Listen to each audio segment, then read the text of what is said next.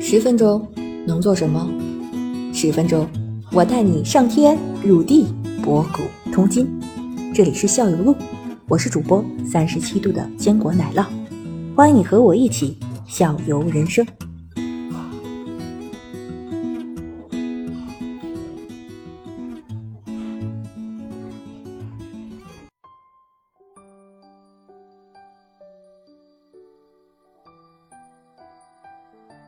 还有一个我我也认为可能是有点鸡肋没什么用的一个东西，而且这个造价也不低，就是这个天窗有意义吗？有有意 义吗？好看，有意义。你看，这女同志就是看这色儿，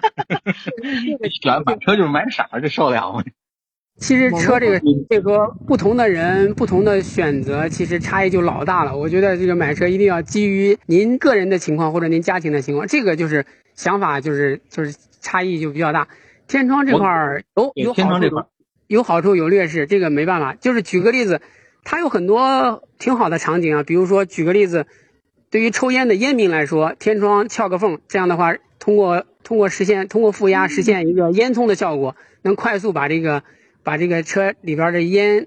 给排掉，这是一个常见的功能。啊，这个然东后西这个我贴着，我在车里贴张纸，本车谢绝吸烟，啪，这个问题就解决了。对烟民来 说，对于所有人来说，还有一个问题是，比如说他实现了，呃，在车内能吹到风，然后能看星星等等很多充满浪漫主义幻想的这嗯个重要的场景作用。嗯，比如说，很多女士会，比如说你到一个风景很美的地方，或者说您在沿海的公路上去去去去旅行的时候，这个这个抬头就能看到蓝天白云，其实也挺挺美好的。这个你咱咱咱咱再把它说的细致一点儿，那个全景天窗的话，你你感觉，比如说你说那个，比如说淮海公路哈，把全景天窗打开，人脑袋套进去啊，觉得很美。这个到底对于那个安全驾驶来说违规不违规？这么设不这是，个天窗但是坐设在计，车里边看风景，不是脑袋那受那那就问题就来了。视野不受限。 OK，那就问题是天窗变成全景天窗是不是个鸡肋？为什么要放成全景？为什么要视大？野大呀，为什么要出去啊？这是个问题吗？这是 不是这这你开什么？这个是这样的，因为天窗这个东西，至少跟没有天窗这个东西，里外里要有一万块钱的经济账的。值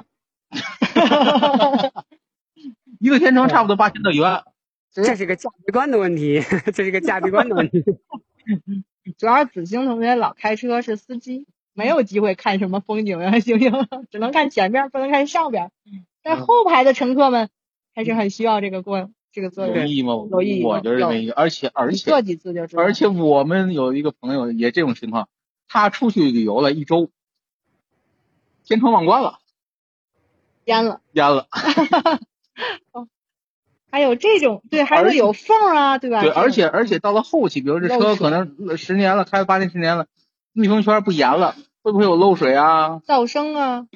好多这种问我题。所以这我的我的经验这个有意有没有意义？我的经验是啊，凡是有天窗的车，当它成为老车的时候，漏水是一定发生的事情。完了完了完了完了，了完了，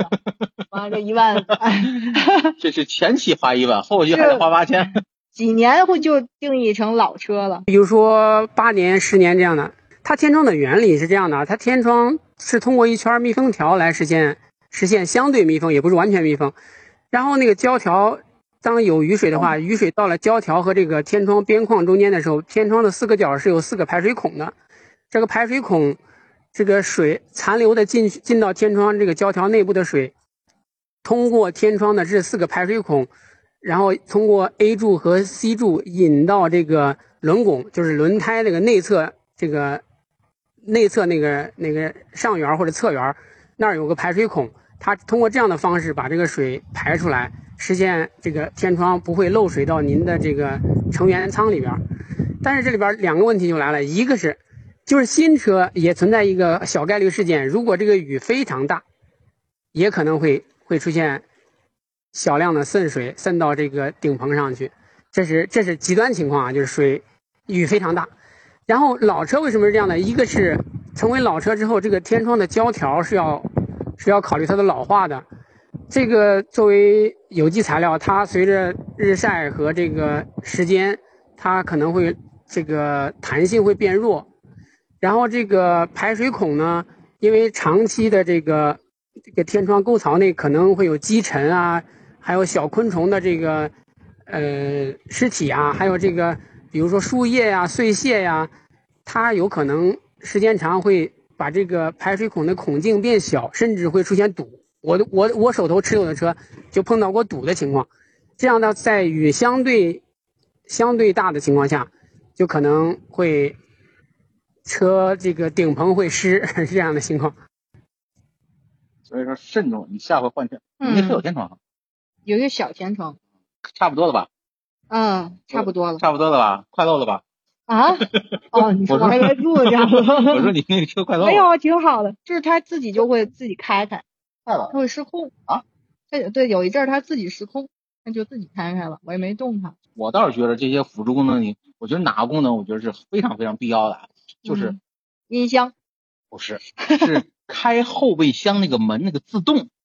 自动开自动关，尤其是那个脚底一踹，哗那一下，那门哗哗自动关，那个我觉得特别有，哦，我现在没有这种体验。我还没有我呢，我是一个特别传统的老车，我在前面咔扣一下，然后它开开。是抠一下就开了。或者你看盖上然后摁一下就自动关了。我觉得那后门其实这个，我比如买车的话，或者包括没有说的功能的话您，说的我都要后备增加箱啊还是后门啊？后备后箱、备箱的门儿， SUV 的后备箱，啊，后高备的箱那是种很很容易实现，它就是电动后备箱，还有一个感应后可备以加箱，装是吧？可以改加用装，的很简单的，很很简单的嗯。，我一你定可要以改装。对我一定要需要这个功能，我觉得特别好。电动的话是您在车里有按键，然后车尾也有按键，您只要按一下键，它就会开或者关。感应的话是在它那个后保险杠下端会有一个感应器，您就是所谓的一找它，就是哎抬脚一下，然后它它可以开。你你后备箱里头又就是一堆东西，俩手已经全占满了嘛。然后这个时候那个坐享有包，包嗯括对对对包括有好多女同志压根儿就，尤其是 SUV 的时候，开着还行，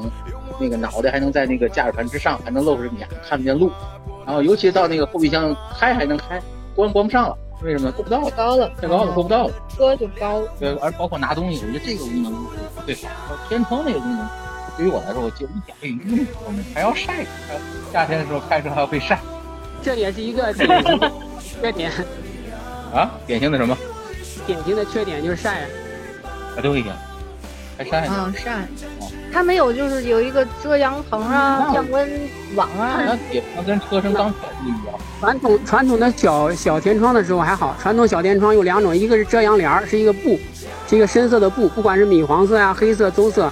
它是一薄层的布。这样的话，它嗯就是不能完全就是还还感觉有一点光，不是完全隔绝。还有一种就是遮阳板，更多的以前的老车是遮阳板，就是相对有一定厚度的，是一个硬性的，就是硬质的，不是软软布。这样硬质的话，它推拉这样的话，它几乎能实现这个隔绝的这个光和热。但是现在这个这个大天窗之后，就所谓的天幕或者说全景天窗之后，好多都没法实现这种就是硬顶的这种遮阳帘了，它就是软的，就是和一个相对薄的材质。这样的话，举个例子，您就您把它关上遮阳帘关上之后，它还是能感觉到，特别盛夏的时候会感感觉到光和热的。这个其实是特斯拉的车主感受最深， 因为它这个天幕够大，然后又没有没有设置这个好用的这个遮阳帘儿，会反映夏天晒。然后在车里黑了，会有这问题。我们会掉头发吗？晒的呀。您说，玄一同学，刚才我没有听到您最后一句。 哦啊，我说这个取取决您个人的取舍了，就是它的优点和缺点，您更您更看重哪一点？其实很多人买的时候，就是可能就像我一样，我就觉得好看，但是我不会想到我会有晒的问题。啊，那就选没问题，嗯那就选是没问题。 所以我听晒的听话众朋友们听我们节目的意义。嗯，晒的话可以通过其他方式补救，比如说贴膜，通过贴那个啊， 像车对，膜，然后这个加这个贴膜贵吗遮阳帘儿，这个丰俭由人吧，就是看您这个，看您这个选择，它它这个产品。市场上提供的选择比较多，便宜的也有，贵的也有。当然，贵一定有贵的好处，就是看看您的这个又扯到价值观了，看您的取舍，您觉得它值不值当花那个钱？嗯如果便宜的话，可以很便宜实现简单的遮阳效果。因为对于天窗来说，它又不是像侧窗要考虑这个透光性，因为它考虑要考虑阴暗环境，比如说地库，你要视线好。就是我个人的感受，其实天窗这块儿不必贴太好的太阳膜。这很多嗯，要不人就省这我块。贴膜。